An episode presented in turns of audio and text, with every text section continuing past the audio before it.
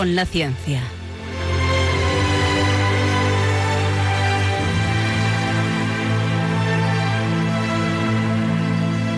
Dirigido por Javier Ángel Ramírez.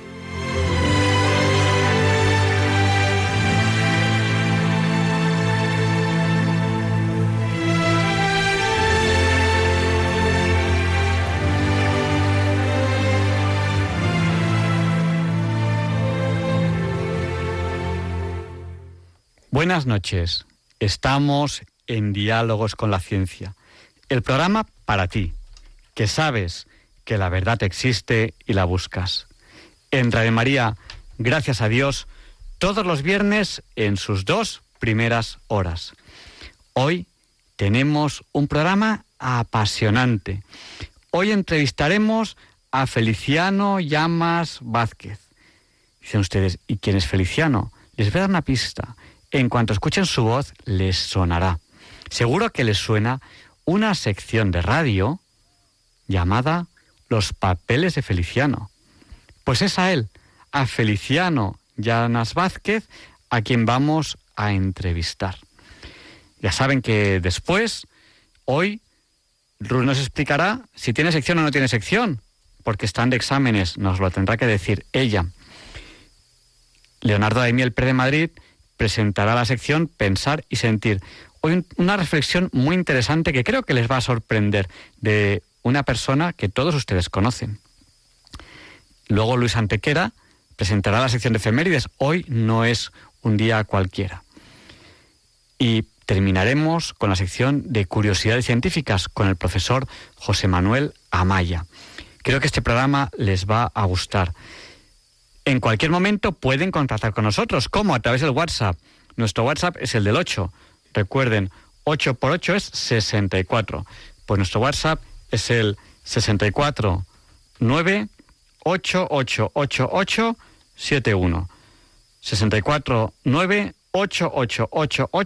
71. Ahora mismo nos está saludando al WhatsApp Vicente desde Mataró, Teresa desde Valencia, Monse desde Zaragoza, Rafael desde el puerto Santa María, Gema de Madrid, Carmen y Pepe de Santander, Rosario de Sevilla, Bienvenido de Vilaseca, Pepe y María Ángeles de Montequinto en Sevilla, Raúl de Santander, Pedro de Logroño, Pilar de Coria, Aníbal de Salamanca, Ana y Rafa del puerto Santa María, Plácida de Málaga, Sergio y Ana de Algarrobo Costa, Fernando de Guadalajara y también Isabel desde Cartagena. Y seguro que se nos ha olvidado a alguien porque son bastantes saludos y hacemos lo que podemos aquí en el directo para saludarles a todos ustedes.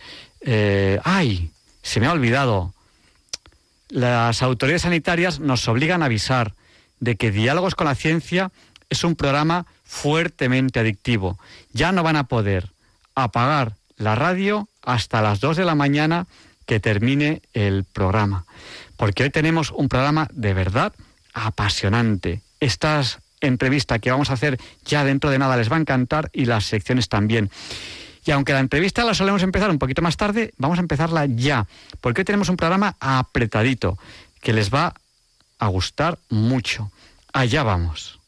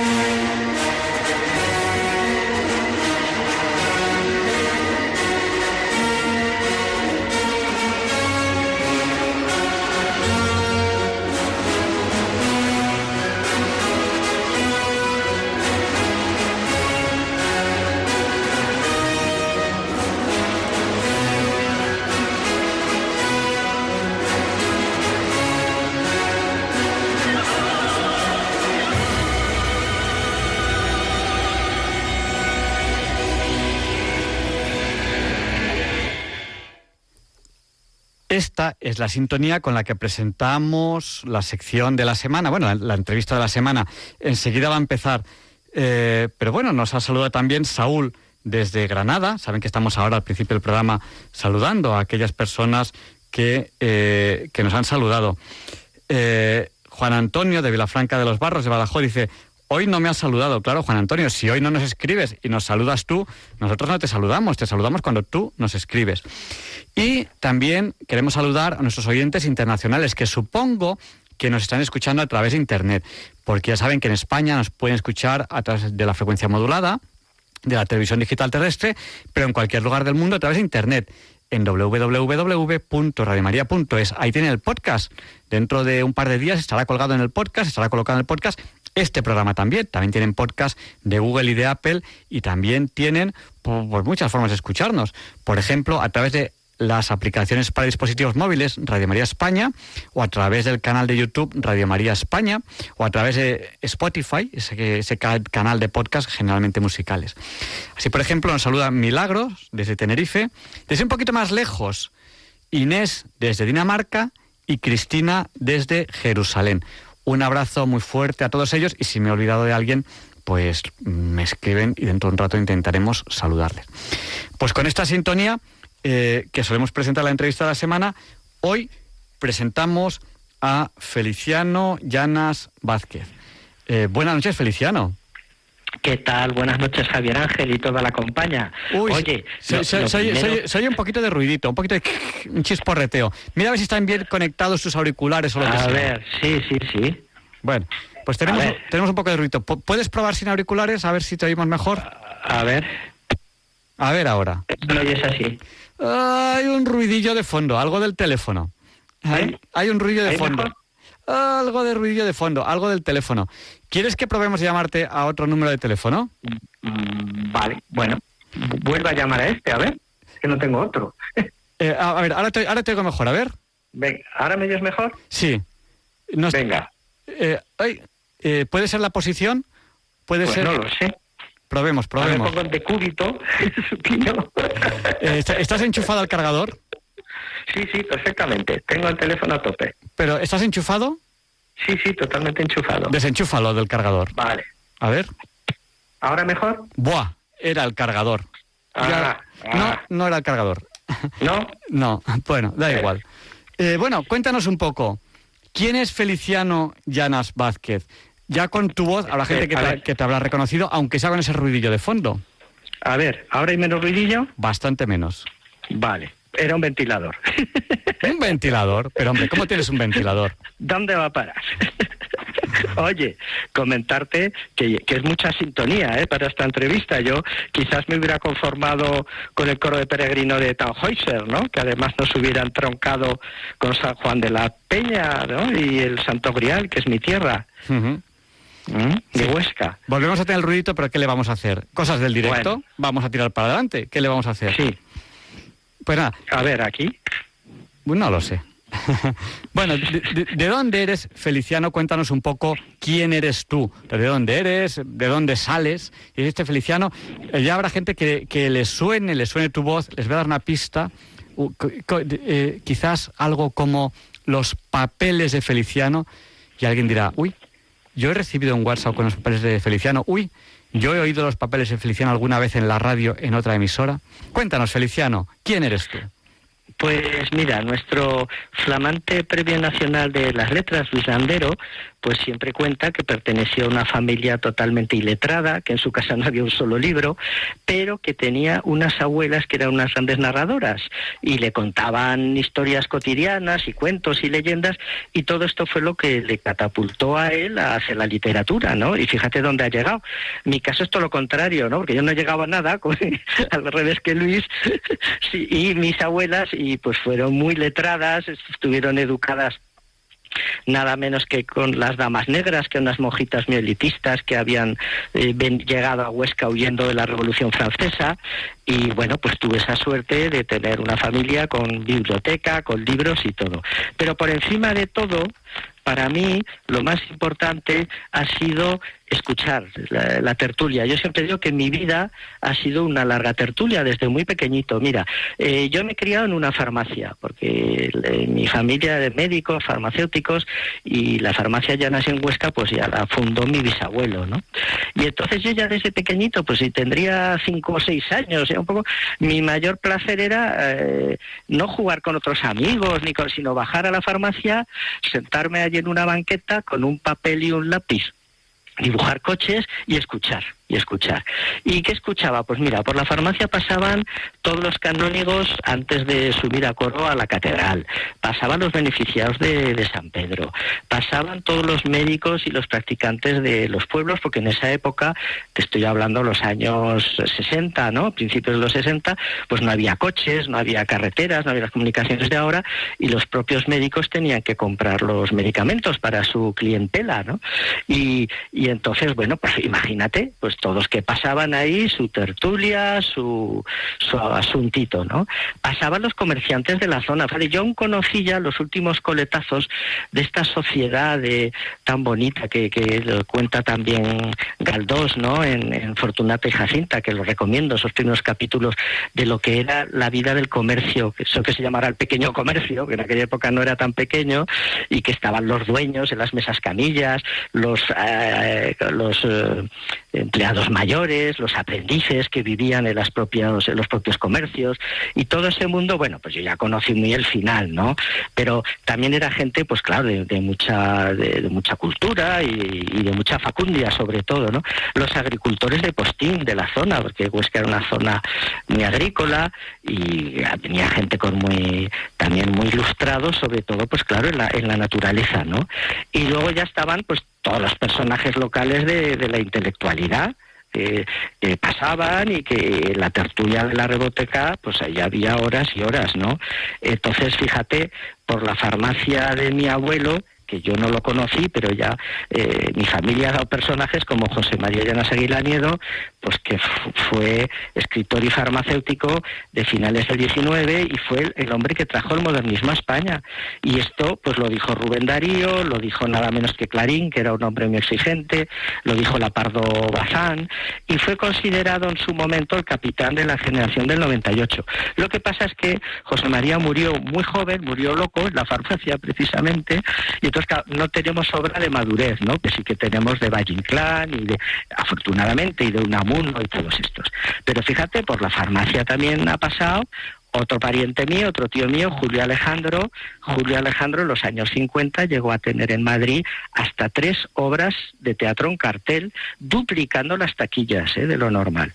Y luego, bueno, él en México hizo todo el cine de, el mejor cine de Buñuel, Nazarín, Simón del Desierto, Tristana, Viridiana, todo eso son los guiones son suyos, ¿no? En colaboración con, con Buñuel y luego, bueno, pues ya cantidad que no os voy a aburrir, ¿no? Con de escritores locales, de mi mismo padre, que también fue muy aficionado a la historia local, también tenía su programa de radio de, contando historia local, de mi tío Pepe Cardús, que fue un gran médico, pues fíjate, ya en los años 40 estuvo estudiando en Alemania y a su vuelta pues ya practicó una medicina eh, muy moderna, ¿no? Él era partidario de la vitamina J, ¿sabes Javier Ángel qué, cuál es la vitamina J? Cuéntame, cuéntame. Que, el jamón. El jamón.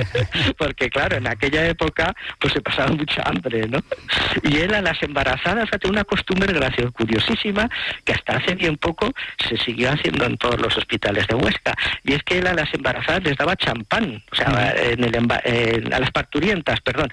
Después del parto, él decía que necesitaban mucho subir eh, la moral y la fuerza y todas las em, parturientas tenían su botellita de Benjamín en, sus comidas, ¿no? Y él, bueno, fue también un gran historiador y académico y todo, fue un hombre también de mucho muy adelantado a su tiempo. Y luego también... Sí, intenta dejarte un poco del micrófono, a ver si se oye menos, menos chisporroteo. Sí. A ver, ahí... Yo creo que da un poco igual, pero bueno. Sí, Y luego ya tuvimos, pues... Eh, ahí tuve yo la gran suerte también de conocer y tratar a Pepín y Antonio Bello. Mira, Pepín Bello, que eran muy amigos de mi padre, Pepín Bello fue pues eh, unos dicen que el pegamento, a mí me gusta decir más que el catalizador de la generación del 27. fue el gran amigo de Dalí, de Lorca, de Buñuel y eh, pues él, claro, era una fuente de historias eh, continuas, ¿no? Vivió toda la Edad de Plata, conocía a todos los personajes de la época y él es un personaje muy importante siempre en nuestros papeles, ¿no? Porque un porcentaje altísimo de las historias que contamos son historias que me contó Pepín en persona, ¿no? Y su hermano Antonio Bello, que también era un hombre con una capacidad narrativa impresionante. Mira, contaba Vargas Llosa que ir por París con Cortázar era un espectáculo, porque Cortázar veía cosas donde nadie ve nada, ¿no? Cortázar dice, ¿qué es el surrealismo? El surrealismo es eh, en lo cotidiano ver algo extraño, ¿no? Y, y entonces decía Vargas Llosa, tú vas con Cortázar, vas por una calle y él está viendo algo que tú no ves, ¿no? Pues un señor que está poniendo un cristal y inmediatamente él ya te cuenta una historia. Fíjate si se cae el cristal ahora y si pasa no sé qué, si pasa no sé cuántos. Pues una cosa así parecida era con Antonio Bello, que él veía cosas por, por la calle, historias continuas que tú no veías, y era un espectáculo narrativo impresionante. Bueno, pues eh, ya conocemos un poquito a Feliciano Llamas Vázquez y nos hacemos una idea de dónde salen esos papeles de, Feliciano. Los papeles de Feliciano es una sección que se ha desarrollado en, radio, fundamentalmente. Y, bueno, eh, Feliciano, tus papeles es, es muy difícil que, haya alguien que alguna vez no los haya oído, o bien en la radio, o bien en WhatsApp. A mí me llegaban incluso por WhatsApp, porque había algunos que tú cuentas historias reales, historias que han ocurrido, de una forma, pues desde un enfoque eh, real, pero yo diría casi con un toque gracioso, como nadie cuenta las cosas, pero dentro de, dentro de, la realidad, tú no te, tú no te inventas nada. Eh, claro, yo te estoy contando la, la, la historia real pero la historia real, a ver, pero real, real, no la historia que nos cuenta, como me, dice mucha gente, ellos en el colegio no nos lo cuentan. ¿Por qué?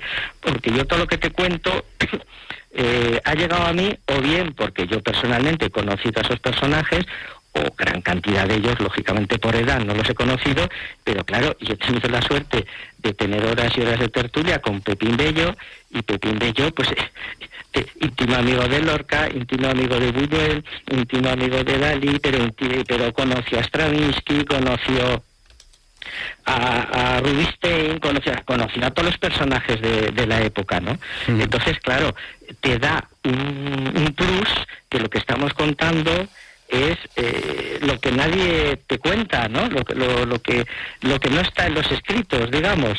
Y claro, tiene mucha más gracia, ¿no? Porque claro, yo no he podido conocer a Buñuel en persona por, por pues prácticamente por un tema generacional, pero sí conocí a su hijo Juan Luis y que está en su casa en París y, y, me ha contado historias de su padre y todas las historias de Buñuel y, y de personajes, pues eh, yo qué sé, contarte de, de hablando del caso Buñuel, por supuesto Pepín Bello. Entonces todo eso tú lo vas hilando, vas escuchando una historia de uno, vas escuchando una historia de otro, lo vas uniendo y así nos están saliendo los papeles, que es una visión muy distinta, muy distinta de, de la historia canónica, ¿no? Porque al final no nos engañemos, que los grandes personajes de la historia al final son personas y se comportan como personas. ¿eh? Y entonces eso es un poco lo que vamos a ver en los papeles. Lo vamos a pasar muy bien, lo vamos a oír y lo vamos a pasar muy bien por eso, porque es una visión mm, distinta, la, la otra cara ¿no? de, de la historia.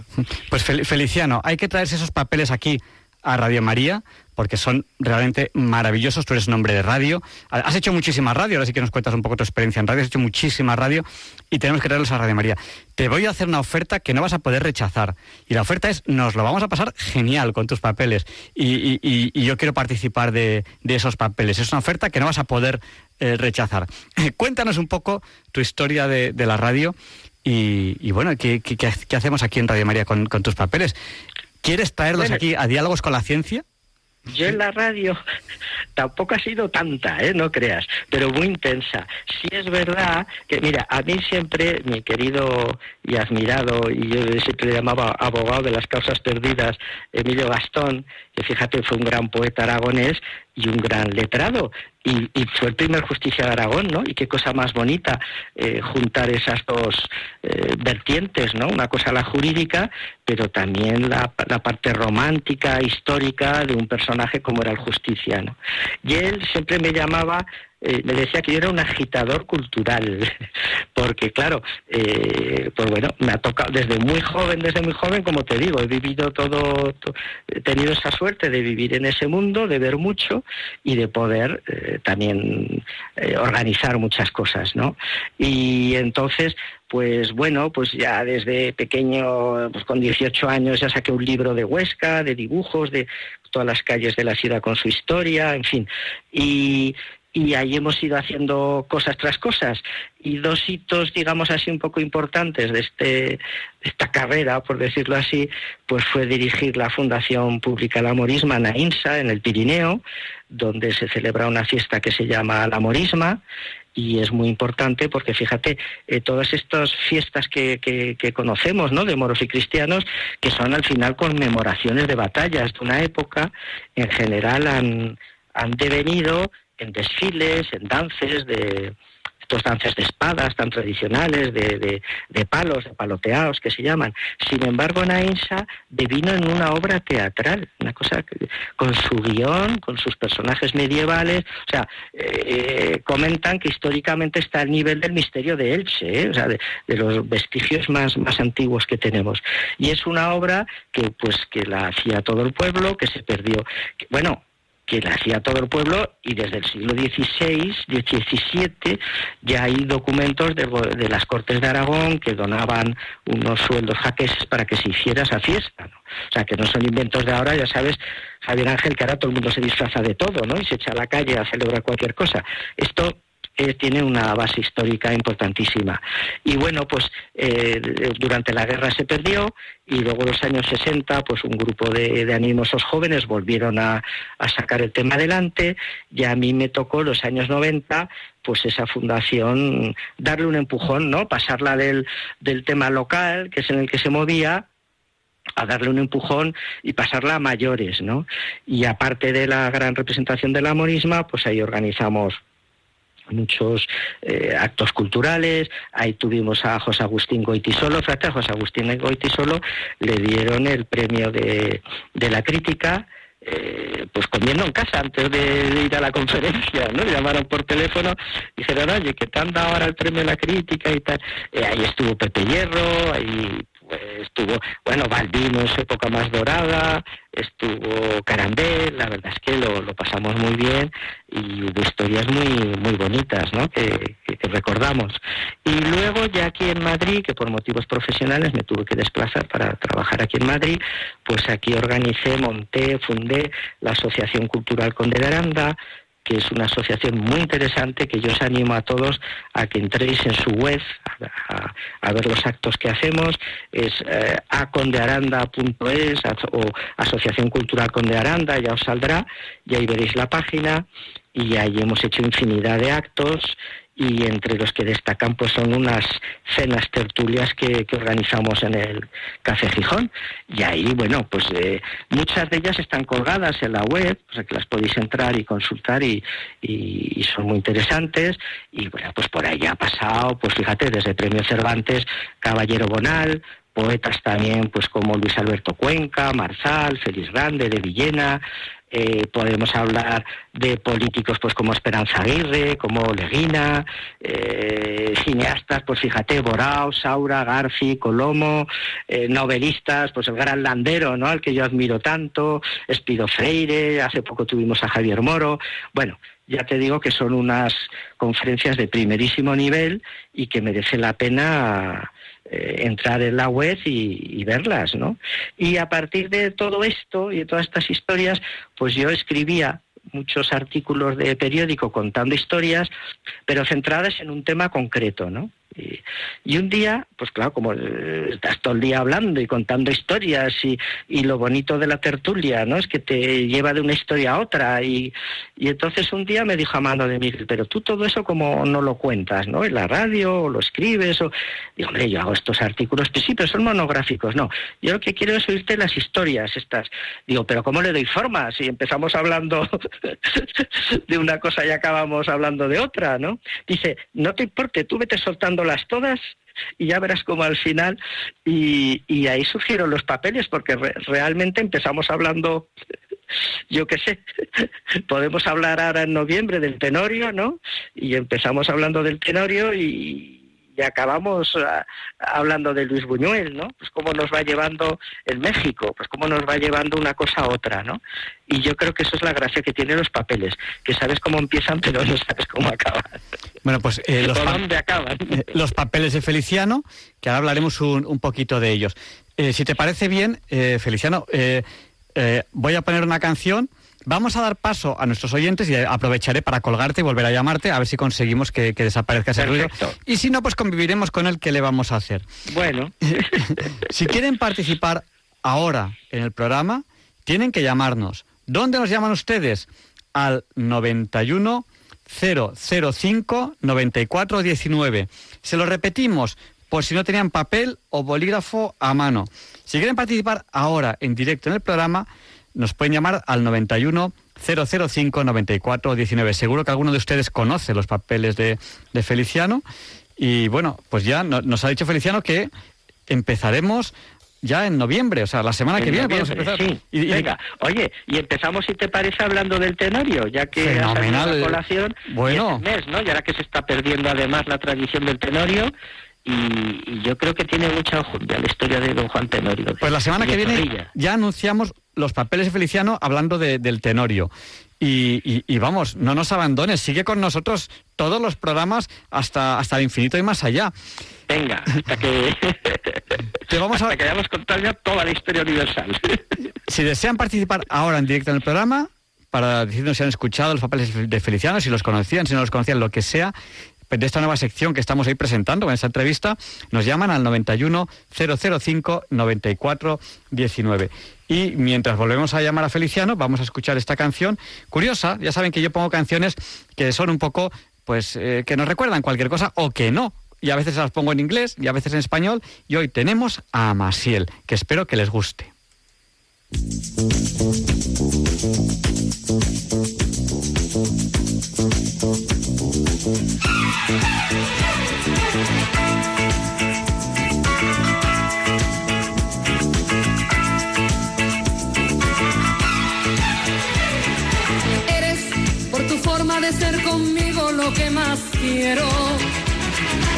Eres mi timón, mi vela, mi barca, mi mar, mi remo. Eres agua fresca donde se calma la sed que siento. Eres el abrazo donde se acuna mi sentimiento. Eres el regreso que cada vez más y más deseo. Eres la respuesta que no encontraba entre mi silencio. Eres mi ternura, mi paz, mi tiempo, mi amor, mi dueño. Eres lo que tanto quise tener y que en ti yo encuentro.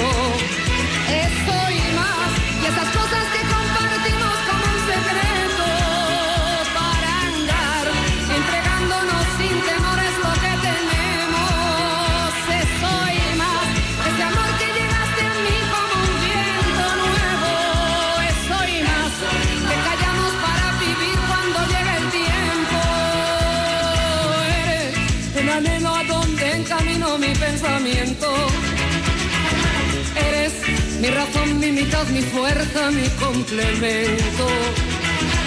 Eres la ternura que día a día me entiende el alma. Eres la verdad que me empapa toda como agua clara.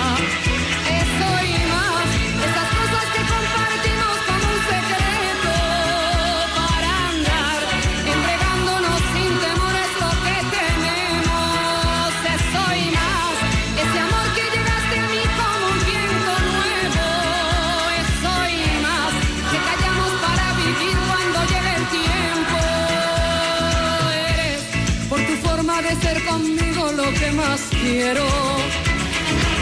Eres mi timón, mi vela, mi barco, mi mar, mi remo. Eres agua fresca donde se calma la sed que siento. Eres el abrazo donde se acuna mi sentimiento. Eres el regreso que cada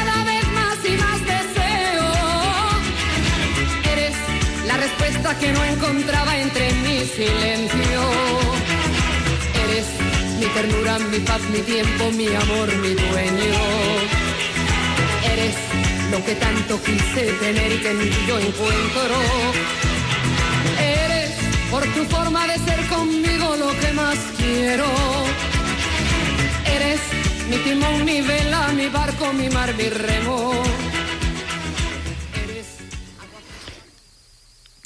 Seguimos esta entrevista que estamos teniendo eh, aquí en Radio María. Estamos entrevistando a Feliciano Llanas Vázquez.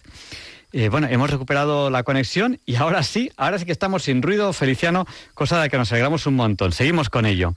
Eh, estamos también recibiendo llamadas al 91 eh, 005 94 19. Bueno, pues Feliciano, háblanos un poco de esos papeles. Eh, so- es, es una sección que tendremos ya aquí en Diálogos con la Ciencia en Radio María la semana que viene, que vamos a empezar además con el Tenorio, ¿no? Porque estamos en noviembre. Sí. Háblanos un poco de esos papeles. Pues mira, yo un poco lo que te contaba, pues que desde pequeño escuchaba las historias de Pepín Bello, ¿no? Y un día pues te hablaba de García Lorca, tú con siete años que sabes quién es García Lorca, ¿no? Y otro día te amaba, te ya hablaba de don Eugenio Dors, y tú que sabes quién es don Eugenio Dors.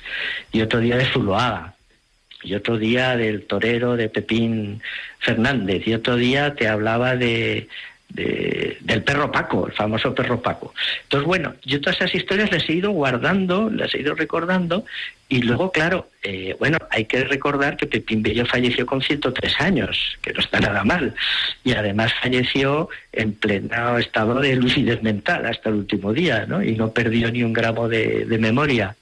Entonces, todas esas historias a lo largo del tiempo, según te vas haciendo mayor, pues las vas vacilando, ¿no? Y vas leyendo y un día lees la, la arboleda perdida de Alberti y digo, "Oye, pues si esto que cuenta Alberti ya encaja con lo que me contó Pepín Bello o esto que cuenta de Murlane Michelena, el periodista, pues resulta que yo había ido a la historia de Murlane Michelena, pero que yo sabía quién era ese señor. Ah, pues resulta que es un periodista del tal, del, del primeros de finales del 19, no sé qué. Y entonces vas hilando una historia con otra, ¿no? Y al final, pues ya de mayor ahora lo que estoy haciendo es uniendo ese gran crucigrama, ese damero, con todas estas historias que que la gracia que tienen es que de alguna manera eh, no vienen aprendidas en un libro, ¿no? sino que de alguna manera las he, las he vivido. Eh, por desgracia no las he podido vivir en primera persona todas, pero como si las hubiera vivido en primera persona porque de alguna manera eh, llego a ellas, ¿no? Llego a ellas por, por eso, pues por lo que te comento. Cualquier anécdota de, de, de Stravinsky, pues que no está en ningún libro, y dices, pues si tú no conociste a Stravinsky, sí, pero yo he conocido a Pepín Bello que trato a, Stravinsky y esto me lo ha contado a mí directamente, ¿no? Y entonces yo creo que eso es uno de, de- de los valores más importantes que, que tienen los papeles que además de tocar todos los temas, porque bueno, eh, pues mira, hablaremos de las bombas de Palomares, ¿no? Y yo, bueno, y tú con Fraga Iribarne, bueno, yo Fraga Iribarne lo he visto una vez en el Senado, ya estaba muy mayor y tal, pero bueno, era mi amigo de un tío mío, con lo cual tengo unas referencias, pero íntimo. Tengo unas referencias muy importantes de Don Manuel, ¿no? Y entonces podemos contar las historias de Palomares eh, desde otro punto de vista, más interesante que el que, el oficial, ¿no?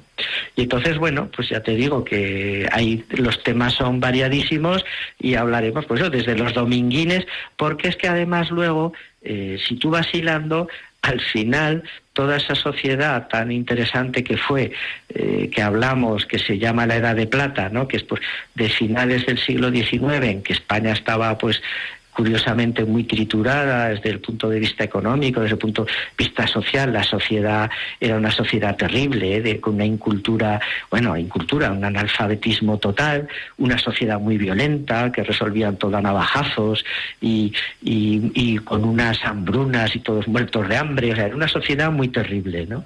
Y curiosamente, en ese estado tan calamitoso de España, económico y social, surge todo un un ambiente intelectual, empezando por los políticos regeneracionistas, ¿no? Costa y toda esta gente, tan unidas, son los censes y tan unidos a Huesca, y, todo este mundo tan, tan interesante, ¿no? Que oye, que es que tú, pues, en 1900 en 1920 ibas por la calle y te podías encontrar con un amuno, te podías encontrar con Ortega y Gasset, te podías encontrar con el doctor Marañón, te podías encontrar con Manuel de Falla, con la mayor naturalidad del mundo, ¿no? es impresionante. Y de hecho, bueno, estaban todas las famosas tertulias literarias, ¿no? En los cafés. Y entonces, ese mundo tan bonito, tan de alguna manera se quiere resurgir, pero ya sabes que ahora pues está la política en todo, ¿no? Y, está que si la república, que si tal. Pero bueno, si dejas eso a un lado y nos centramos pues en, el, en, lo que pasó de verdad, independientemente de que cada uno piense como quiera, pues la verdad es que fue una época apasionante, ¿eh? con, con, unos políticos apasionantes, grandes intelectuales, que luego como gestores pues demostraron ser un verdadero fiasco, o sea, unos contrastes, unas cosas que yo creo que es una maravilla que, que, que y es un mundo que yo he conocido a través de testigos de esa época que aún he tenido la suerte de, poderlos conocer antes de que fallecieran y, es un mundo precioso, la verdad. Y es lo que intento transmitir sobre todo en, los papeles, que no quiere decir que luego no hablemos de, Alfonso X el Sabio o de la campana de Huesca, ¿no? Pues de vez en cuando también hay que ir por ahí a dar un poco, o dónde están los restos enterrados de verdad de, de, de Pedro el Cruel, ¿no? Que no fue tan cruel, además, el pobre. Entonces, yo creo que esa es la gracia, ¿no? Que un día nos iremos al medievo y, sobre todo estaremos en la edad de plata, que es una edad apasionante y que además, eh, si lo analizas, claro, yo ya digo nosotros, pero claro, yo ya estoy ya en una edad, pero en general esta sociedad somos los hijos del siglo XX y los nietos del siglo XIX. Y fíjate que siglo XIX, el siglo XIX empezó con Napoleón en España, ¿eh? O sea, que es que parece que, ¿eh? que, esto haya sido hace miles de años. no, no. Es que nuestros bisabuelos estaban imbricados en, la, eh, las guerras napoleónicas, ¿no? Y luego las guerras carlistas. Y, ah, que, que, que, que, estamos, la Revolución Francesa está aquí cerquísima, ¿no? Entonces, eso yo creo que es, es muy interesante ese, para mí ese mundo es muy interesante. Y es un mundo que ya te digo, que además como se está politizando tanto, ¿no? Y si, y si eres de un bando, pues ya no tienes derecho a que te nombren. Y si eres del otro, pues bueno, pues nosotros vamos a tratar a las personas como lo que eran, con, lo, con sus luces y sus sombras, como tenemos todos, ¿no? y, y sobre todo el lado personal, el cotidiano, ¿no? El, de verdad. Pues ahí eh, está la gracia. Ahí queda eso, los papeles de Feliciano, que estás invitado a quedarte en diálogos con la ciencia mucho, mucho tiempo. Eh, cásate con nosotros. Bueno, a ver, oye, el público, los nuestros seguidores lo dirán. ¿eh? Ahora, pues todas estas cosas se pueden seguir en YouTube también si entran en los papeles de Feliciano y, bueno, pues eh, todo ese mundo lo podemos. Y yo sobre todo animo a que entréis en, la Asociación Conde de Aranda porque ahí vais a ver conferencias espectaculares. Hay una de Manuel Toaría sobre el cambio climático que bueno, o sea, ahí sí que te enteras de verdad lo que está pasando, ¿no? Y no lo, todas estas cosas que están contando. Entonces, eh, yo os animo a que Prometo escucharla, que esa me parece, me parece apasionante. Prometo pues escucharla. Pues hay ahí conferencias espectaculares. Bueno, empezando que en el, en el, no sé si fue en el acto número 3, como Pepín Bello es nuestro socio de honor y fundador, pues ahí está la mejor tertulia de Pepín Bello que hay grabada en este momento. ¿Eh? Porque fíjate, otra cosa muy curiosa, que siendo que un mundo, ¿no? Toda esta gente del 27, pues no hay grandes grabaciones de ellos. Siento que ya había, bueno, ya sabes la historia que hay, que de Lorca no hay no hay eh, ninguna grabación de su voz y es una cosa que está todo el mundo ahora buscando a ver si en Argentina, que se habla que hubo una entrevista de, radio y si lo pueden pillar. Y una de las cosas que decía Pepín Bello cuando ya tenía 100 años, ¿no? Que decía él, es que yo en este momento soy la única persona en el mundo que puede identificar la voz de García Lorca. O sea, que puede decir, pues sí, esta grabación es de Federico, ¿no? Entonces, eh, bueno, pues eh, mira, Pepín Bello fue un personaje importantísimo, interesantísimo. Sin él no se entiende el 27 y, sin embargo, eh, de él pues tampoco hay grandes grabaciones, porque ni escribía, ni pintaba, ni, ni quería hacer nada, ¿no? Él tertulia. Y entonces, mira, tenemos una tertulia de Gijón con él que es pues espectacular, la verdad, que es espectacular. Hay cosas en el Gijón muy bonitas, hemos pasado ratos muy muy interesantes. Bueno, sí que te cuento una anécdota muy graciosa de Julio Llamazares, cuando le vino al Gijón, bueno, pues tú sabes cuando, y tú lo sabes en la radio, cuanto más importante es un personaje, pues más complicado es pillarlo, no por nada, porque cuanto más importante es un personaje, normalmente es gente muy, muy accesible y muy, muy llana, ¿no? Que no hay ningún problema con ellos, pero si están muy ocupados, tienen unas agendas, y con Julio Llamazares tuvimos unos jaleos de agenda horrorosos, que eh, sin llegar a anunciar, pero tuvimos como cinco cambios, ¿no? Y, y en uno, ya en el último cambio, pues él no no tomó nota, se presentó en el Gijón y como él era muy del, eh, del Gijón, ¿no? ya de la casa, pues según entraba por el mostrador dijo, están abajo, que nos, nos dejan la cava de abajo, ¿no? Para nuestras tertulias. Y le dicen, sí, bueno, y baja y efectivamente llega y está toda la cava llena de gente ahí cenando, tal, hablando, y él se queda ahí en la puerta, pero claro, nadie le dice nada, nadie ya se mosquea un poco, y entonces se acerca a la presidencia y dice, oiga, vamos a ver, esto no es la Asociación Conde de Aranda, que tengo que dar ya aquí una conferencia hoy. Y dice, no, esto es la despedida de un funcionario del Ayuntamiento de Madrid. Digo, Julio, imagínate que te arrancas allí y le echas un discurso, vaya despedida que hubiera tenido este funcionario, ¿no? Que nada menos que Julio Llamazares le hubiera hecho allí el panegírico. Pues ahí, ahí queda eso. La semana que viene empezamos con el primer papel eh, de Feliciano, especial para Diálogos con la Ciencia. Y quédate con nosotros, se lo agradecemos muchísimo y yo creo que a los oyentes eh, les va a apasionar tu sección, les va a encantar y vamos a disfrutar muchísimo de ti, de, tu voz, de tus anécdotas, de tus historias y de cómo las cuentas. y, y bueno, la semana que viene tenemos esta sorpresa para todos nuestros oyentes. Lo importante es que lo pasemos bien. Oye, ya esa es la clave. Pues ¿Eh? Hay que volver también a la tertulia, que ahora, aunque se habla mucho ahora en chats y en cosas, y, y, la gente está volviendo al podcast, porque la gente quiere escuchar ya historias, ¿no? Ya se ha cansado de, de las series y, y de las políticas, y, y lo que quieren es que nos cuenten historias, que es lo que hemos querido toda la vida. Eh, mira, Garci contaba y, Torres Dulce decía, ¿dónde empezó el cine? pues el cine empezó en la hoguera, en la cueva, eh, cuando venían de cazar y te contaban ya la historia, ¿no? Y estaban todos alrededor escuchando. Y, eso es lo bonito, pues, que, nos cuenten historias, contar historias y, hombre, que sean entretenidas, que sean educativas, además, y disfrutarlas. Pues muchas gracias, Feliciano Llanas Vázquez. Hasta la semana que viene que te esperamos ya en la primera emisión de tu, pues primer papel. Quedo emplazado, que decía don Honorio Riesgo. Quedo emplazado. Pues muchísimas gracias y buenas noches.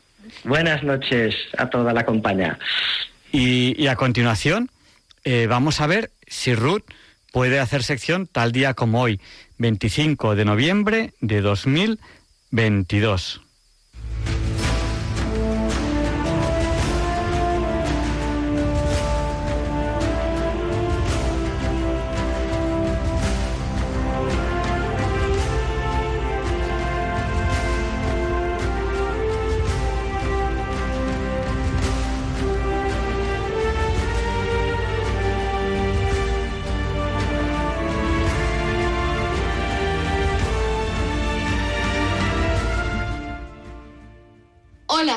Buenas noches, somos Ruth y Teresa y queríamos deciros que esta semana no va a haber sección de cómo entender eso que no entiendo, ya que estamos de globales. Rezar por nosotras para que nos salgan bien. Gracias, buenas noches y adiós.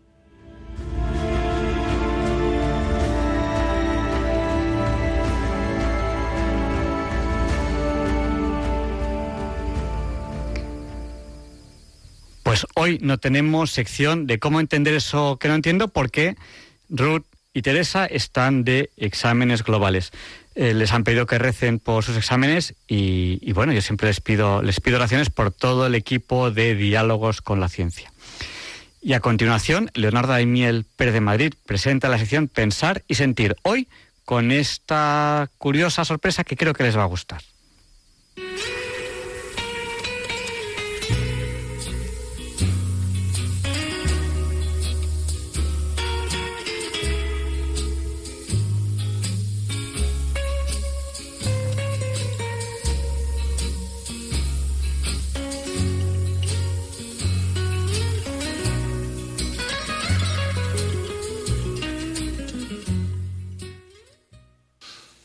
Buenas noches, queridos oyentes de Radio María. Soy Leonardo Daimiel y celebro estar de nuevo con ustedes.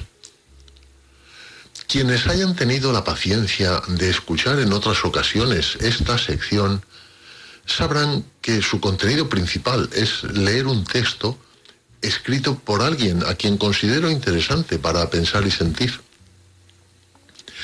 En esta ocasión habrá una excepción no en el citado objetivo de resultar interesante, sino en la lectura del texto, ya que en este caso se trata de un enunciado oral cuyo autor es el presentador de un famoso programa de televisión. Este solo hecho de tener un programa semanal en televisión otorga a su autor una popularidad de la que raramente gozan los autores de obras escritas e impresas. Me estoy refiriendo a Pablo Motos, presentador del popular programa El Hormiguero. En esta ocasión se trata de unas reflexiones sobre lo más inteligente que se puede hacer en la vida. Quienes escucharon el programa Pensar y Sentir de la semana pasada recordarán que era un texto sobre lo más importante que se puede hacer en la vida. Es decir, el anterior mostraba el punto de vista de su autor sobre lo más importante. El de hoy, cuyo extracto traigo aquí para ustedes, cambia una palabra de su título y tiene un punto de vista diferente, esta vez sobre lo más inteligente. Y también me parece que es interesante para pensar y sentir. Su autor habla sobre la vida, expone algunos aspectos de lo que nos suele tener preocupados y sugiere cómo podríamos mejorar con algunos pequeños cambios. Dice así, me preguntaba el otro día una persona, ¿qué es lo más inteligente que se puede hacer en esta vida? Vaya pregunta. Yo conozco a uno que dice que lo más inteligente que se puede hacer es marcharse a tiempo. Y estoy de acuerdo.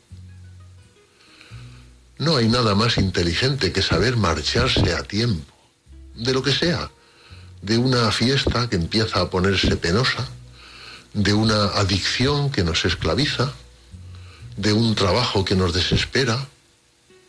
Marcharse a tiempo de algo que nos amarga y que no nos deja vivir es lo más inteligente que se puede hacer.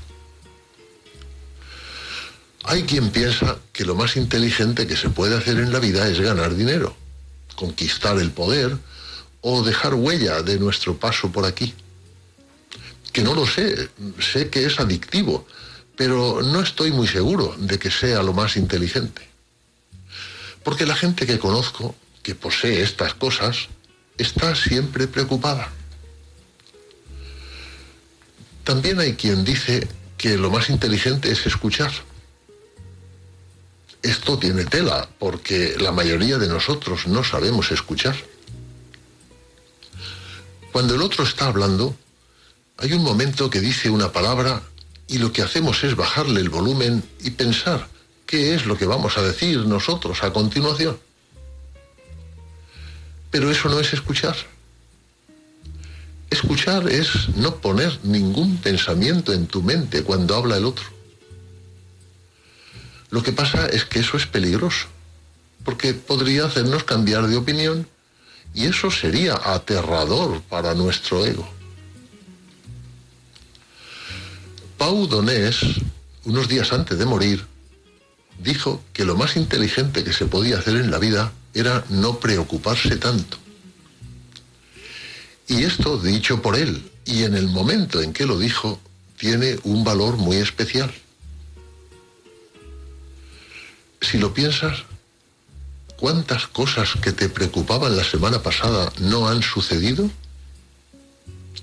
La preocupación nunca cura nada, pero te roba la vida.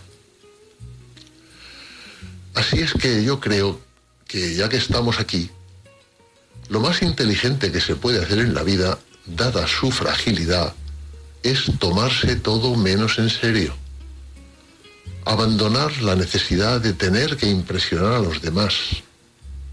No huir de nada, sobre todo de ti mismo. Y disfrutar de la experiencia de la vida, incluso en las desgracias. Y termina Pablo Motos diciendo así, no hay día, sea el que sea, que no merezca ser vivido.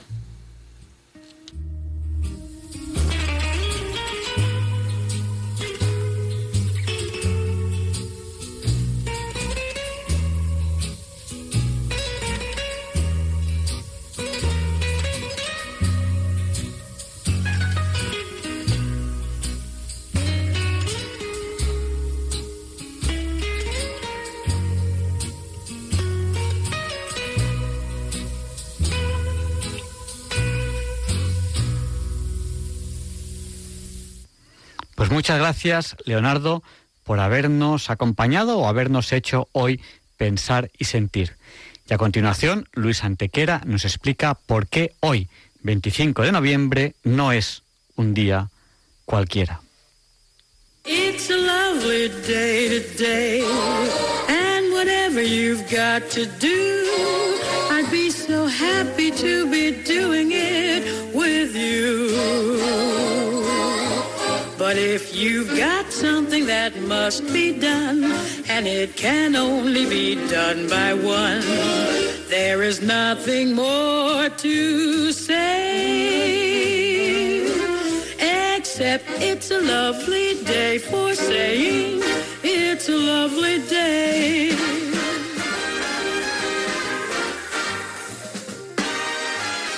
No, Javier Ángel, no directos compañeros de diálogos con la ciencia, no, queridísimos oyentes de Radio María. Claro que no es un día cualquiera, ningún día es un día cualquiera y este 25 de noviembre que nos disponemos a comenzar ahora mismo, tampoco porque en fecha tal, pero del año 571 antes de Cristo, en 571 antes de Cristo, en el marco de las llamadas guerras romano-etruscas, el sexto rey de Roma, Servio Tulio, celebra la primera de sus tres victorias sobre los etruscos, que le permite cruzar el Tíber e iniciar la expansión romana hacia el norte. Servio será asesinado en 534 a.C., después de un reinado de 44 años, por su propia hija, Tulia casada con Tarquinio el Soberbio, sucesor en el trono. Se atribuye a Servio la creación del concepto de ciudadanía romana, la introducción del censo, la reforma del ejército, la ampliación de los límites de la ciudad y la construcción de las murallas de Roma, los llamados muros servianos, de 10 metros de altura y 4 de espesor, una parte de los cuales ha llegado a nuestros días, aunque probablemente no se trate del muro levantado por Servio, o en todo caso restaurado en épocas posteriores.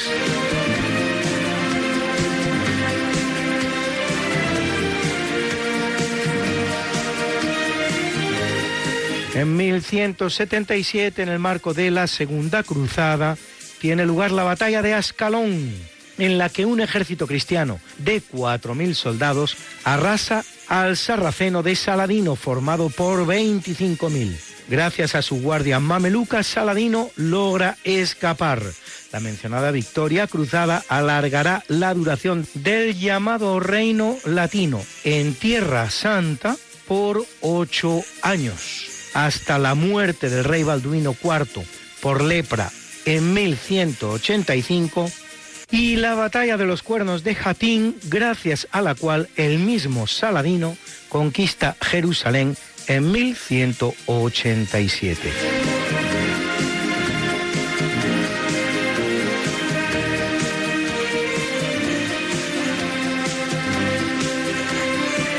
En 1192 en París es ordenado sacerdote Juan de Mata, que luego será el fundador de la llamada Orden de la Santísima Trinidad y de los cautivos más conocida como Orden Trinitaria, una de las dos órdenes religiosas, junto con los mercenarios del español Pedro Nolasco, que tiene el carisma de la redención de cautivos. Se calcula que los trinitarios procederán al rescate de unos 40.000 cautivos, rescates entre los cuales acciones tan renombradas como la redención de Miguel de Cervantes o la del Cristo de Medinaceli.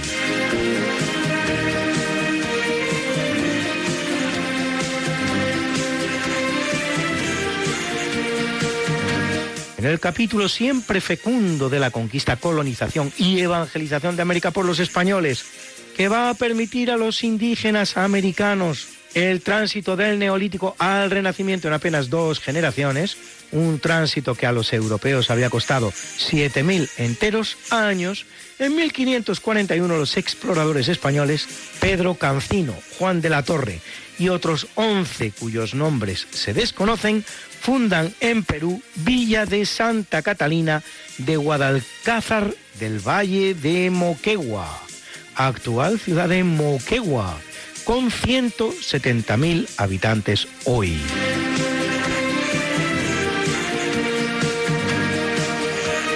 Y en 1578, Felipe II emite una ley que llama que los prelados castiguen a los clérigos que cometieren delitos o maltrataren a los indios.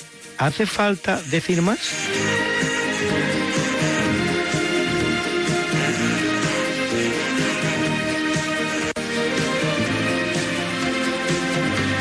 En 1867, el sueco Alfred Nobel patenta un potentísimo explosivo al que llama dinamita, del griego dinamos, potencia, fuerza, producto de la mezcla de nitroglicerina y dióxido de silicio. Por su alta estabilidad y seguro almacenamiento, la dinamita reemplazará a la nitroglicerina en industrias como la minería o las demoliciones, pero también en la de tipo armamentista, sirviendo pues tanto para el progreso humano como para la destrucción. Nobel acaparará gracias a la patente una fortuna incalculable que cederá a su muerte para la creación de los famosos premios que llevan su nombre.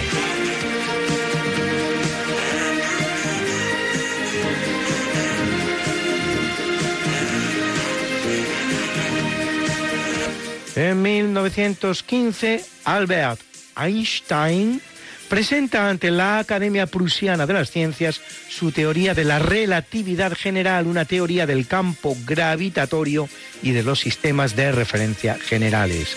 Debe la teoría su nombre a que generaliza la llamada teoría especial de la relatividad. Los principios fundamentales introducidos en esta generalización son el de equivalencia, que describe la aceleración y la gravedad como aspectos distintos de la misma realidad, la noción de la curvatura del espacio-tiempo y el principio de covariancia generalizado. Una de las consecuencias de la teoría será el surgimiento de la rama de la física denominada cosmología. El espaldarazo definitivo de la misma se producirá en 1919 cuando queda plenamente confirmada por las observaciones de un eclipse solar.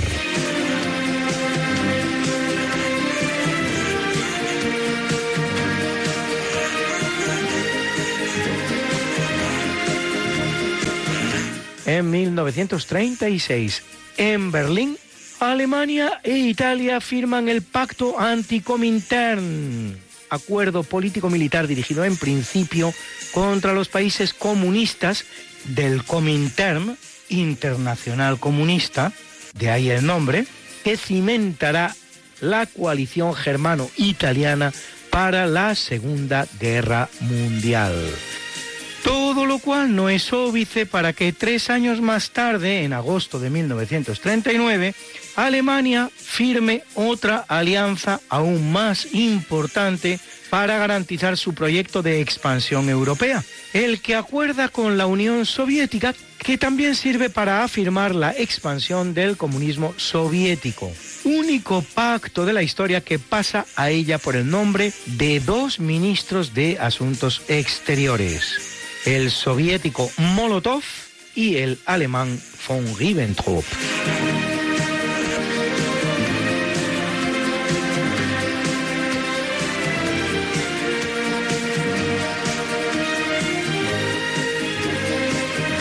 En 1956, Fidel Castro, su hermano Raúl, el Che Guevara y 79 expedicionarios más zarpan del puerto de Tuxpan, en México, en el yate Granma, para iniciar la revolución cubana.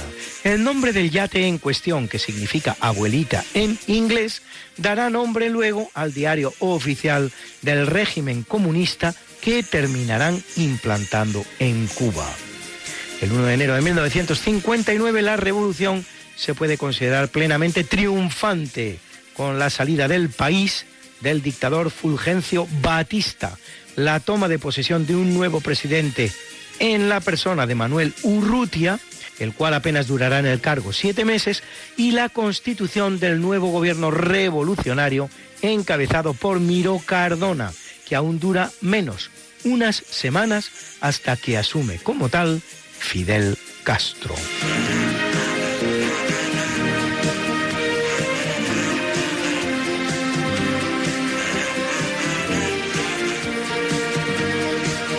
1973, tan solo ocho días después de los levantamientos estudiantiles saldados con 13 muertos y conocidos como la revuelta de la Politécnica de Atenas, el ejército griego encabezado por el general Demetrios Ioannidis derroca el gobierno de George Papadopoulos, llegado al poder también él mismo seis años antes mediante un golpe de Estado que instaura la llamada dictadura de los coroneles. El nuevo gobierno no pretende un cambio de régimen, sino en realidad salvar la dictadura, pero caerá solo ocho meses después, cuando después de apoyar un golpe de Estado pro-griego en Chipre, los turcos ocupan la tercera parte de la isla y proclaman la República Turca del norte de Chipre.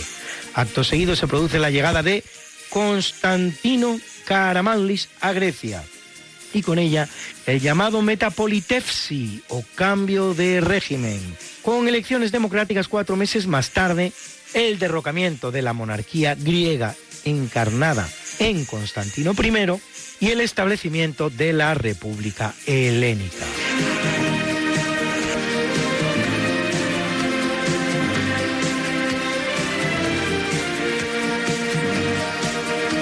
En 1986 la UNESCO declara Patrimonio de la Humanidad las ciudades de Toledo y Cáceres, el conjunto Mudéjar de Teruel y el Parque Nacional de Garajonay. Al día de hoy son 49 los monumentos sitos en territorio español que forman parte del patrimonio de la humanidad. El primero de ellos, la Alhambra, declarado en 1984, y el último, el Paseo del Prado y el Buen Retiro en Madrid consignados el pasado año. Los países con más lugares de esta lista son Italia con 58, China con 56, Alemania con 51 y a continuación los 49 de Francia y de España. Cultura a la que habría que incorporar un importante número de los declarados en Iberoamérica otros 96 sitios, lo que colocaría el legado español como el más importante de la humanidad, con una grandísima diferencia respecto de cualquier otro. Bruna, Bruna, nació María y está en la cuna, nació de día, tendrá fortuna, bordará la madre su vestido largo y entrará a la fiesta blanco y será la reina cuando María cumpla 15 años.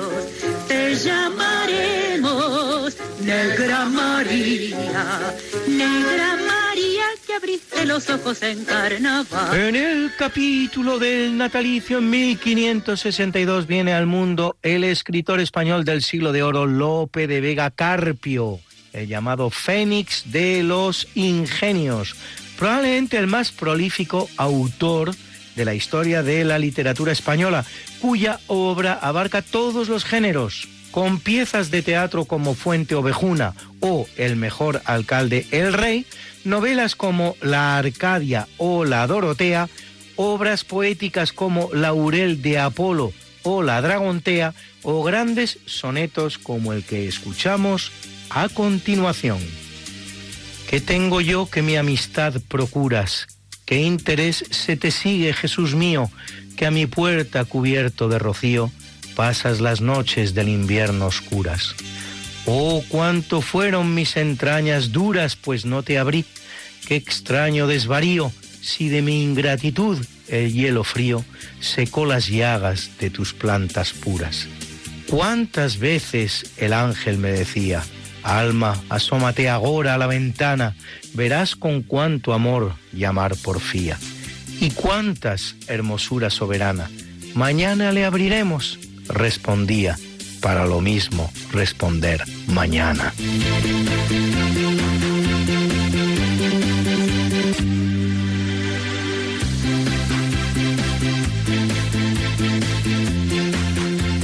En el año 1835 ve la luz Andrew Carnegie, industrial norteamericano de origen escocés, fundador de la importantísima multinacional Carnegie Steel Company, compañía de acero Carnegie, y gran filántropo, donará millones de dólares para la reconstrucción de Johnstown, ciudad norteamericana inundada en 1889 construirá innumerables bibliotecas y levantará el Carnegie Hall en Nueva York, una de las salas de conciertos más importantes del mundo.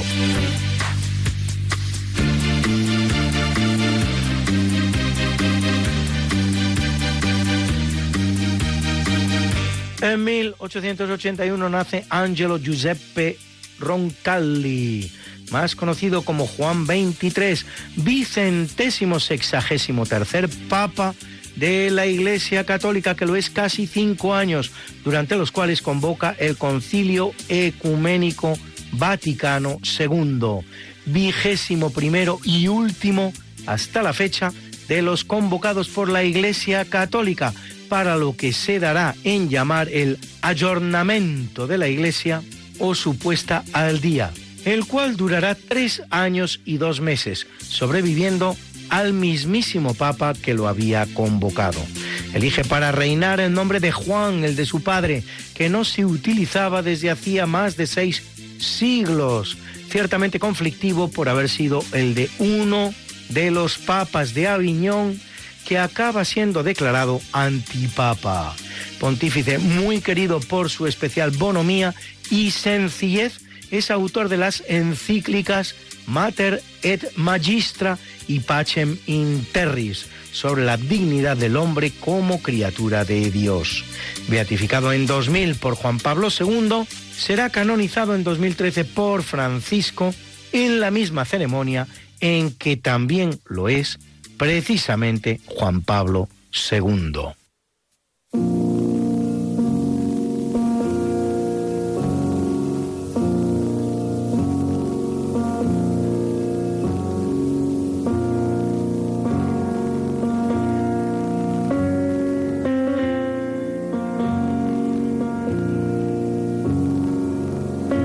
En el capítulo del obituario muere en 1185 Ubaldo Alucinoli, más conocido como Lucio III, centésimo septuagésimo primer papa de la Iglesia Católica que reina cuatro años.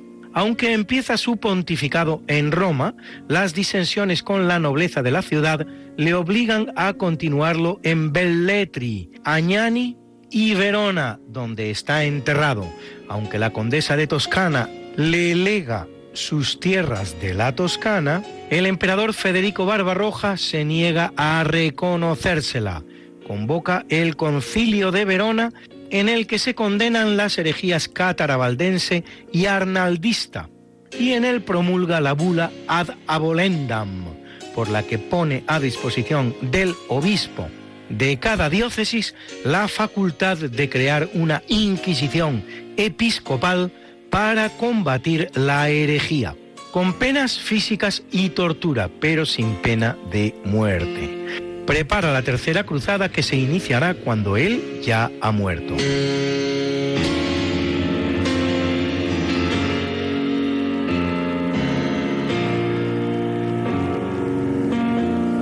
En el año 1950 fallece el escritor danés Johannes Wilhelm Jensen, Nobel de Literatura 1945, autor de la obra La caída del rey, y en 1968 lo hace el novelista norteamericano Upton Sinclair, que en 1906 había escrito la novela The Jungle, La jungla, bestseller en el que critica severamente las condiciones laborales de los centros ganaderos de Chicago con la que impresiona en modo tal al presidente Theodore Roosevelt que éste le incluirá en la Junta de Inspección de las Industrias Cárnicas del país.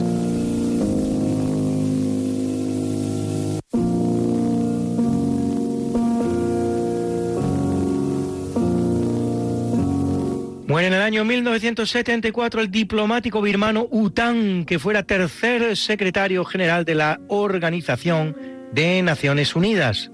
Después de la muerte en accidente aéreo del sueco Dag Hammarskjöld durante 10 años, los que van de 1961 a 1971.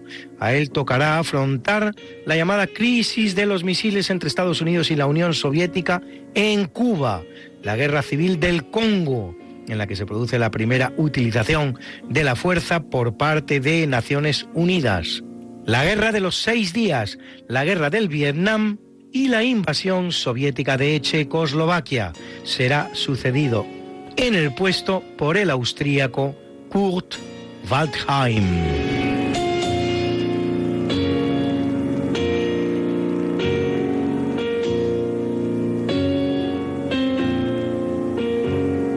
Fallece en el año 2012 Juan Carlos Calderón, músico y compositor español que trabaja para Nino Bravo, Mocedades, Trigo Limpio o Camilo VI, autor de éxitos tan sonados como Tómame o Déjame o Eres tú, con el que España acude al Festival de Eurovisión de 1973, quedando en segunda posición pero con la impresión general de que debió ganar.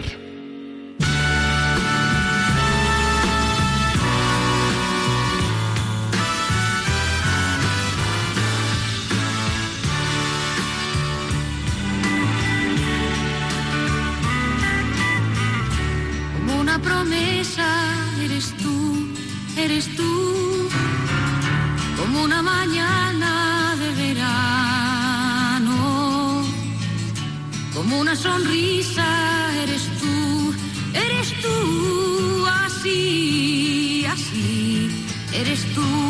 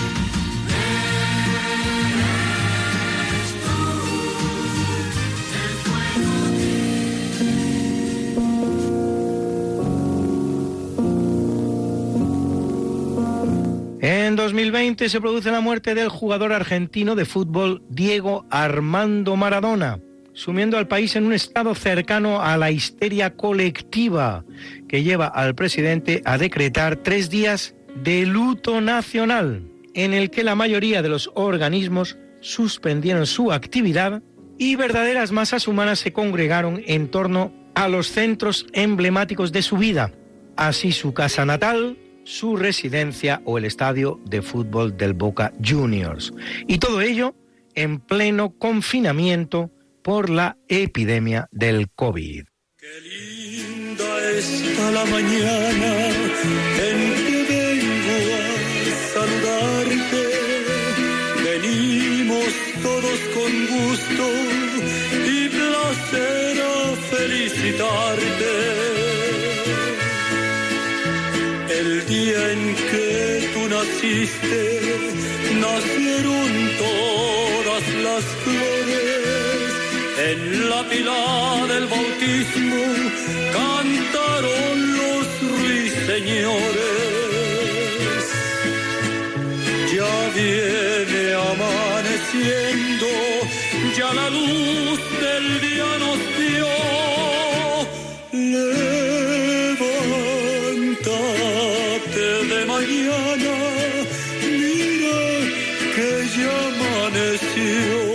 Felicitamos hoy a Bev Vivan, batería de ese gran grupo de rock que fue la Electric Light Orchestra, ELO, o la Orquesta de la Luz Eléctrica, que cumple 78.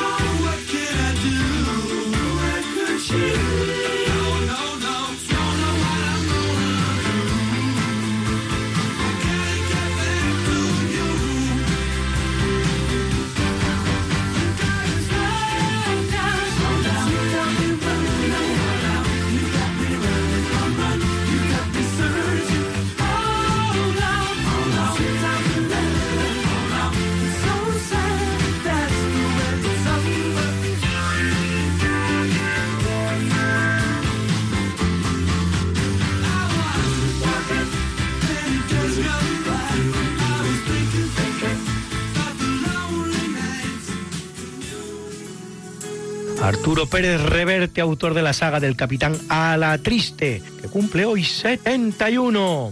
Ese buen tenista que fue el argentino Guillermo Cañas, que llegó a ser número 8 del mundo, que cumple 45. Y a la preciosa actriz norteamericana Katie Cassidy, protagonista de la serie Arrow o de la película Pesadilla en Elm Street, que cumple 36.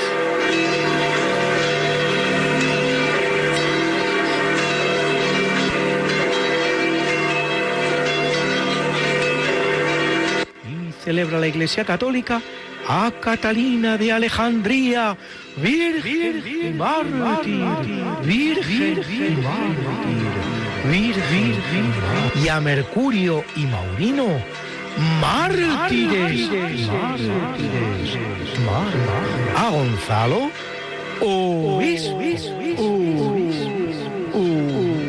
a Moisés, presbítero, y a Audencio, Difano, Erasmo, Finán, Jocunda y Pasarión, confesores, confesores, confesores. You've got something that must be done, and it can only be done by one. There is nothing more to say,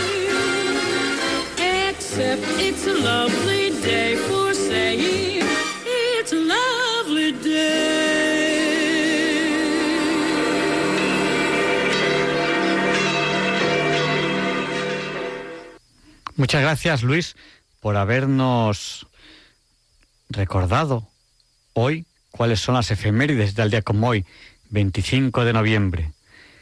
Porque hoy no es un día cualquiera. Y a continuación, el profesor José Manuel Amaya nos presenta la sección de curiosidades científicas. Buenas noches.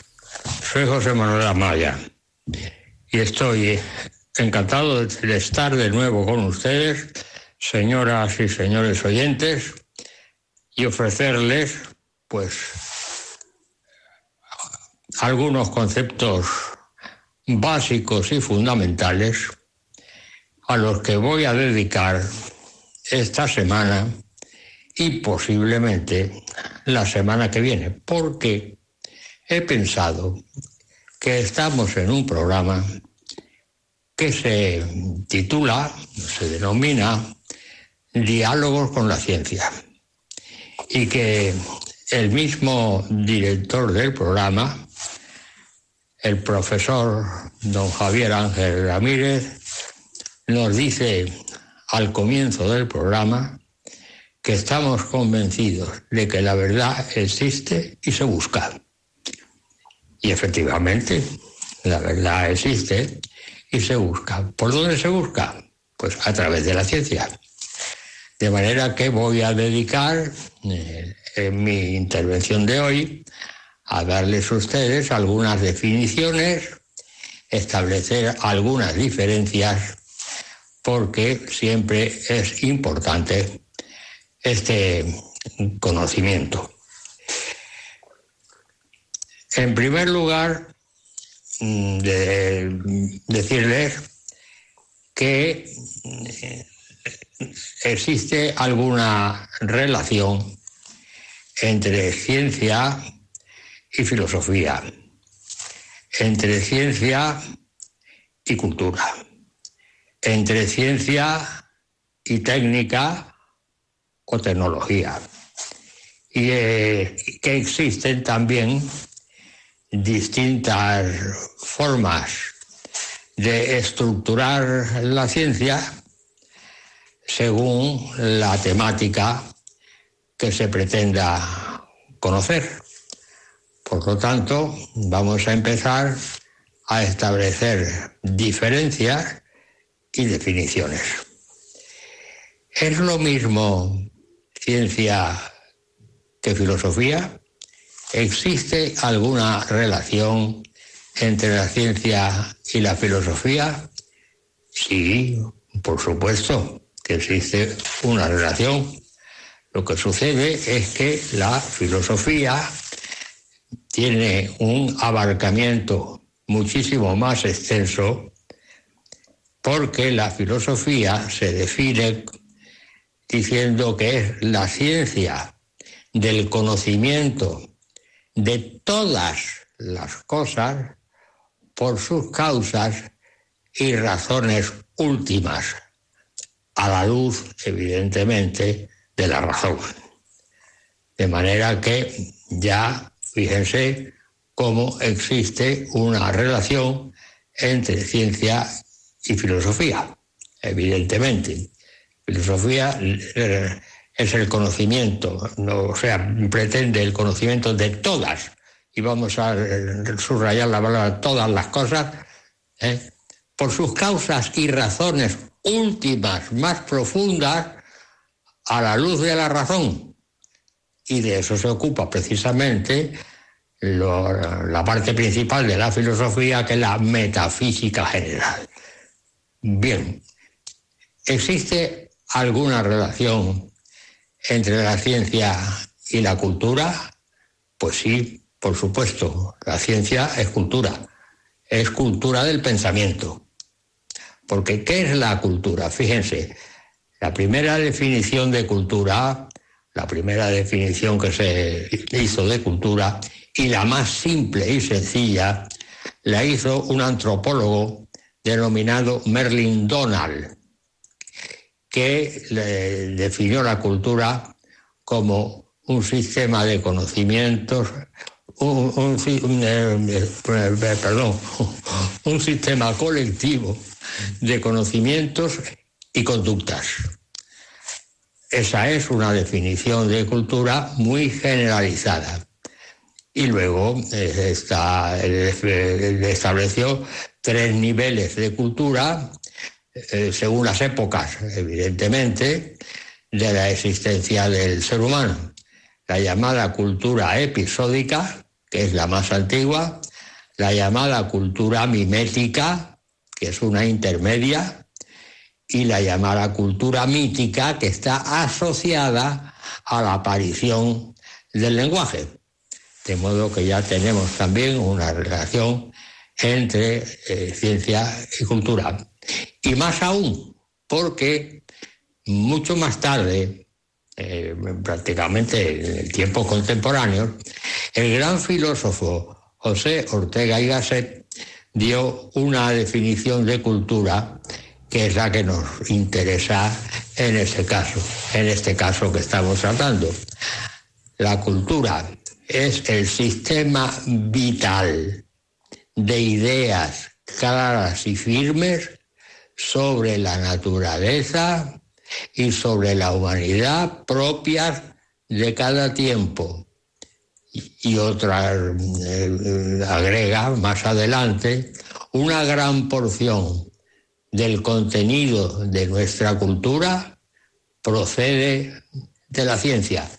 Luego fíjense cómo establece también una relación entre C. Ortega, una relación entre ciencia y cultura. Pues bien, nos centramos ahora en la definición que se da de ciencia. Si van ustedes a cualquier diccionario de la lengua española y eh, buscan eh, en él eh, lo que es la ciencia, le dirá, la ciencia es el conjunto de conocimientos objetivos, y subraya la palabra objetivos, conjunto de conocimientos objetivos sobre la naturaleza, la sociedad, el hombre y su pensamiento. Esa es la definición que se da en los diccionarios de la lengua española. De manera que ahora yo les voy a dar a ustedes una definición de ciencia mucho más reducida, mucho más simplificada y que está mucho más de acuerdo con lo que se plantea en lo que se denomina filosofía de la ciencia. ¿Existe una filosofía de la ciencia? Sí, existe una filosofía de la ciencia. ¿Y cómo se da la definición de ciencia más mm, afín a lo que es la filosofía de la ciencia? Pues diciendo que la ciencia es una actividad, la actividad intelectual que configura la visión del mundo en el espacio y en el tiempo.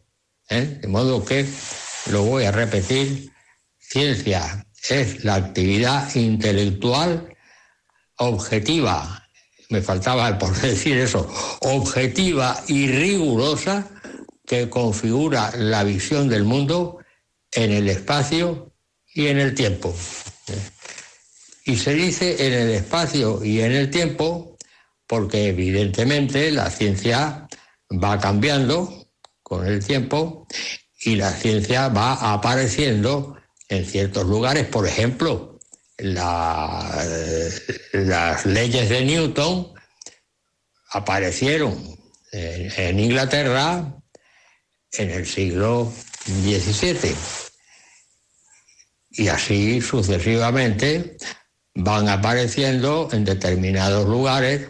Por eso es la ciencia es la actividad intelectual objetiva y rigurosa que configura la visión del mundo en el espacio y en el, y en el tiempo. Eh, ya tenemos entonces la definición de ciencia. En definitiva, la ciencia es la cultura del pensamiento. ¿eh? La ciencia es la cultura del pensamiento. Yo me acuerdo de que hace ya años hacíamos una mm, programación en el Instituto de la Ingeniería de España, que luego después la tuvimos, en, en principio lo hacíamos en el Ateneo de Madrid, y luego después pasamos, por una serie de circunstancias, a, hacer eh, esta actividad en el Instituto de la Ingeniería de España, eh, y que tenía por nombre eh, a ver si me acuerdo el nombre. Ah, sí, perdón. Meditaciones físicas y metafísicas y su proyección cósmica. De modo que eh, hacíamos esta actividad que era una mesa redonda eh, compuesta por varias personas.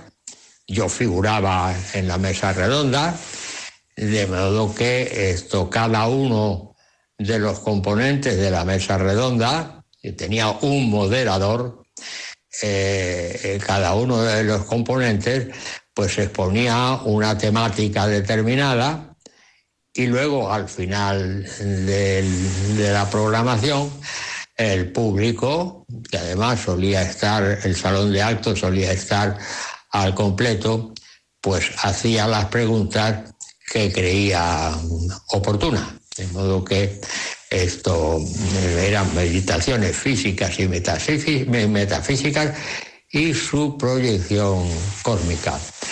Y yo me acuerdo que di la definición de ciencia, eh, en, la, la que acabo de dar a ustedes, actividad intelectual objetiva y rigurosa que configura la visión del mundo en el espacio y en el tiempo y que la, la ciencia es la cultura del pensamiento y cuando terminó la programación, el programa, entonces la persona que yo tenía a mi lado, que por cierto era un sacerdote jesuita que formaba parte de la mesa porque se ocupaba de hablar de ética. ¿eh? Y entonces pues, se dirigió a mí, lo cual yo le agradecí bastante, y me dijo, es la primera vez que veo una, que oigo una definición de ciencia tan simple y tan, y tan real. Enhorabuena. Yo le agradecí, le agradecí muchísimo la opinión que tenía de esta definición de ciencia. Bueno, pues entonces ya hemos quedado que la ciencia es la cultura del pensamiento. Por eso mm, Ortega y Gasset, eh, cuando daba la definición de cultura, eh, decía que una gran porción del contenido de nuestra cultura procede de la ciencia. Sí, efectivamente. Bueno, entonces ya tenemos la definición de ciencia. Y vamos a pasar ahora a otra definición importante, que es la definición de técnica y tecnología. Eh, eh, La técnica, es, la palabra técnica procede del griego de, tesne, tesne, y entonces se traduce como la transformación de una realidad natural en una realidad artificial. Por ejemplo, eh, la transformación de una realidad natural en una realidad artificial, pues sería pues, pues fíjense, me estoy acordando ahora, en este momento, de lo que realizó Tales de Mileto, que fue el primer filósofo en el siglo VI antes de Cristo, el primer filósofo de lo que se ha venido eh, a denominar la serie dialéctica. ¿eh? Eh, los, los filósofos cosmológicos. Y entonces Tales de Mileto, el primer filósofo de la serie dialéctica, realizó la transformación de la desviación de, un río ¿eh? eh, de su estado natural, artificialmente transformó la corriente del río en otra corriente eh, distinta, artificial, y por lo tanto es la tra- transformación de una realidad natural en una realidad artificial, que en definitiva no es ni más ni menos que una obra de ingeniería, efectivamente. Bueno, pues entonces ya tenemos la definición de técnica. Eh, y el- la esto y la palabra tecnología bueno pues fíjense usted la palabra tecnología eh, es lo que se dice que es la, la ciencia de la técnica la tecnología lo mismo que habíamos eh, establecido para la ciencia que era la cultura del pensamiento vamos a decir para la tecnología en otro sentido la tecnología se entiende como la cultura material en su forma de acción transformadora de la materia, ¿eh? cultura material en su forma de acción transformadora de la materia para conseguir una determinada eh, actividad o, o- o realidad que puede ser ética, aética o antiética. De modo que, fíjense, la definición general, la tecnología es la cultura material en su acción transformadora de la materia para conseguir una finalidad, la que sea. Pero esa finalidad puede ser ética, o sea, que un beneficio a los demás, a ética, es decir, que la ética no tenga nada que ver con ella, o incluso antiética, que vaya en contra del ser humano. Por lo tanto, ya tenemos la definición de tecnología. Bien. Es técnica impregnada de ciencia. Es la ciencia de la técnica, efectivamente. Y luego tenemos también otro concepto importante, que es la ingeniería. La ingeniería se puede definir también, es el- la eh, puesta en marcha de la tecnología ¿eh? en una aplicación determinada. ¿eh? La- la ingeniería es la implantación real y hecha efectiva del contenido de la tecnología. ¿eh? De modo que esa es la definición más eh, adaptable a la ingeniería. El contenido de la tecnología ¿eh? hecho real y efectivo. Y esa es la ingeniería. Pero también hay otra definición mucho más eh, simple y sencilla, que es cuando a la tecnología se le agrega economía y organización, pues entonces obtenemos la ingeniería. Bien, pues todos estos conceptos son conceptos básicos y fundamentales que mm, se pueden expresar en el programa este de diálogo con la ciencia.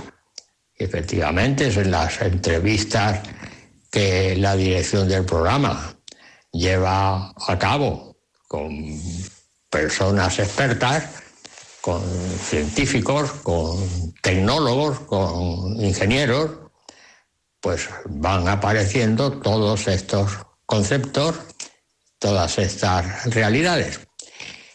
Y recuerdo ahora una mm, eh, opinión concreta de un filósofo que no tiene mucho renombre, pero que es un filósofo importante y que se considera el primer filósofo y el que además eh, fue el, fun- el fundador, uno de los fundadores de una corriente de pensamiento que se produjo en Inglaterra con la denominación de el empirismo inglés. El, en el empirismo inglés, el primer filósofo que aparece es un político que abandonó la política para dedicarse a la filosofía, cuyo nombre era Francis Bacon. Francis Bacon dijo una frase que es una frase, en fin, una- es una realidad total, y, y dijo, la ciencia nunca nos dirá más de aquello que podamos arrancarle por la fuerza. De modo que fíjense ustedes, ¿eh? la ciencia nunca nos dirá más de aquello que podamos arrancarle por la fuerza. Pero también hay otro filósofo, pero ese ya mucho más moderno, prácticamente contemporáneo, Nicolás Recher, que en, en un libro, extraordinario libro, que se llama, eh, cuyo título es Límite de la ciencia, dice que la tercera ley de Newton puede considerarse o puede aplicarse como uno de los principios básicos de la epistemología. La epistemología es la teoría que se ocupa del conocimiento. Dice, cuanto más presionemos a la ciencia para obtener un conocimiento determinado, igual resistencia pone a nuestra presión para no darnos el conocimiento que le solicitamos. Es decir, la fuerza es igual y opuesta a la reacción. Eso lo dice Nicolás Recher en su libro Límites de la ciencia. Pues bien, ¿todas las ciencias son iguales? No, todas las ciencias no son iguales. Depende, evidentemente, del contenido que se quiera obtener, bien del pensamiento puro o bien de la realidad empírica. Y entonces hay una división entre lo que se llaman las ciencias formales y las ciencias fácticas. Las ciencias formales, como por ejemplo son eh, la matemática, estos son eh, ciencias del pensamiento exclusivamente, y el método que se aplica es el mético, el método axiomático deductivo. Dice ciencias formales, porque son formas, son formas ¿eh? que se establecen directamente con una serie de axiomas que son unas eh, definiciones es- establecidas de forma arbitraria y que no tienen nada que ver con la realidad exterior. Son entes de razón y esos axiomas se establecen por definición y por convenio y a través de esos axiomas se obtienen otras relaciones que se demuestran que son los teoremas. Por eso se dice que el método es el axiomático deductivo.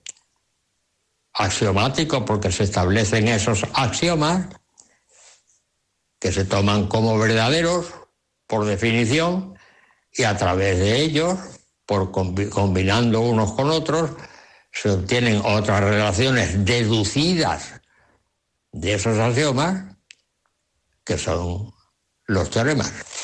Y esas son las ciencias formales. Y entonces el, procedimiento, eh, el- el- los mecanismos que se aplican para obtener los teoremas y el tratamiento de las ciencias formales es a través de lo que se llama la lógica formal.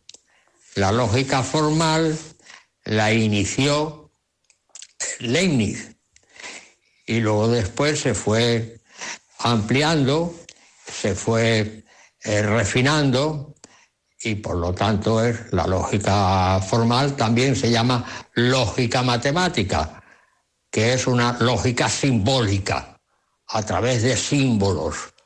De modo que es importante la aplicación de la lógica simbólica a las eh, ciencias formales. Y luego tenemos las ciencias fácticas, y la palabra fáctica viene del latín de factum, que significa hecho. Las ciencias fácticas son las ciencias de los hechos, de los hechos de la naturaleza, de los hechos que aparecen a nuestros sentidos.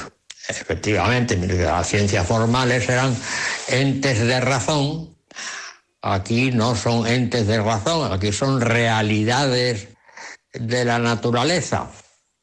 Y entonces las ciencias fácticas son las ciencias naturales y las ciencias eh, sociales, las ciencias humanas, de modo que se dividen en ciencias naturales y, y en ciencias humanas. Las ciencias naturales son, por ejemplo, la física, la química, la biología, la geología, etcétera.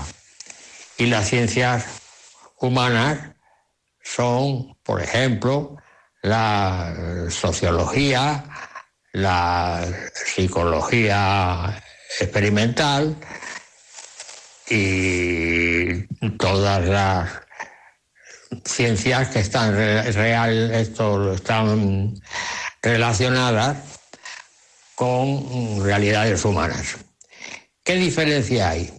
Pues que las ciencias naturales son independientes de la voluntad humana. Sin embargo, las ciencias humanas no son independientes de la voluntad humana, dependen de la voluntad humana. ¿Qué significa que son las ciencias naturales independientes de la real- realidad humana? Pues que tienen lugar independientemente de lo que el observador desee que ocurra.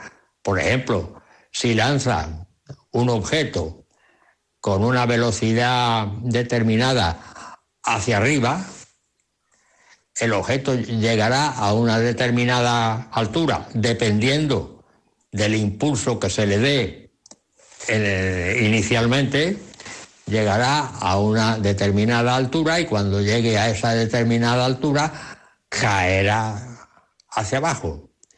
Aunque la persona que ha realizado esta experiencia quiera y desee que en lugar de caer hacia abajo a la tierra, siga hacia arriba. Por eso dice que son independientes de la, de la voluntad humana. Eh, es curioso porque, claro, si lanzamos el objeto hacia arriba y llega a una determinada altura, es que llega a una determinada, un determinado valor del potencial, del potencial gravitatorio, que le pone una barrera, que dependiendo de la velocidad inicial con que se lance, ¿eh? la barrera esa estará más alta o más baja. Y esa barrera se denomina barrera de potencial, que no puede ser perforada en la física clásica. Sin embargo, existen barreras de potencial en la física cuántica que sí pueden ser perforadas. Y es el, la aparición de las partículas alfa que salen de los núcleos que perforan las barreras de potencial con una denominación que es el efecto túnel. Es decir, en vez de, subir hasta el potencial máximo, es, el es como si fuera una montaña.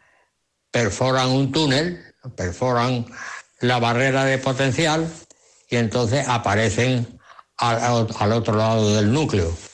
Este fenómeno, que se llama efecto túnel, lo descubrió un científico llamado Gamow. Bueno, pues entonces voy a mm, finalizar aquí para continuar mm, dándoles a ustedes estas definiciones en mi próxima intervención la semana que viene, si Dios quiere. Por lo tanto, les deseo muy buenas noches y hasta la semana que viene. Gracias. Muchas gracias, José Manuel, por habernos presentado esta sección de curiosidades científicas. Terminamos ya el programa de hoy, 25 de noviembre de 2022. No nos olviden en sus oraciones. Muchas gracias por habernos acompañado estas dos horas. Les dejamos con el Catecismo de la Iglesia Católica con Monseñor José Ignacio Munilla. Y le pediremos a San Juan Pablo II que interceda por nosotros para que se nos libre del mal. Hoy, con sorpresa, esa oración, con una voz que nos pone a todos la piel de gallina.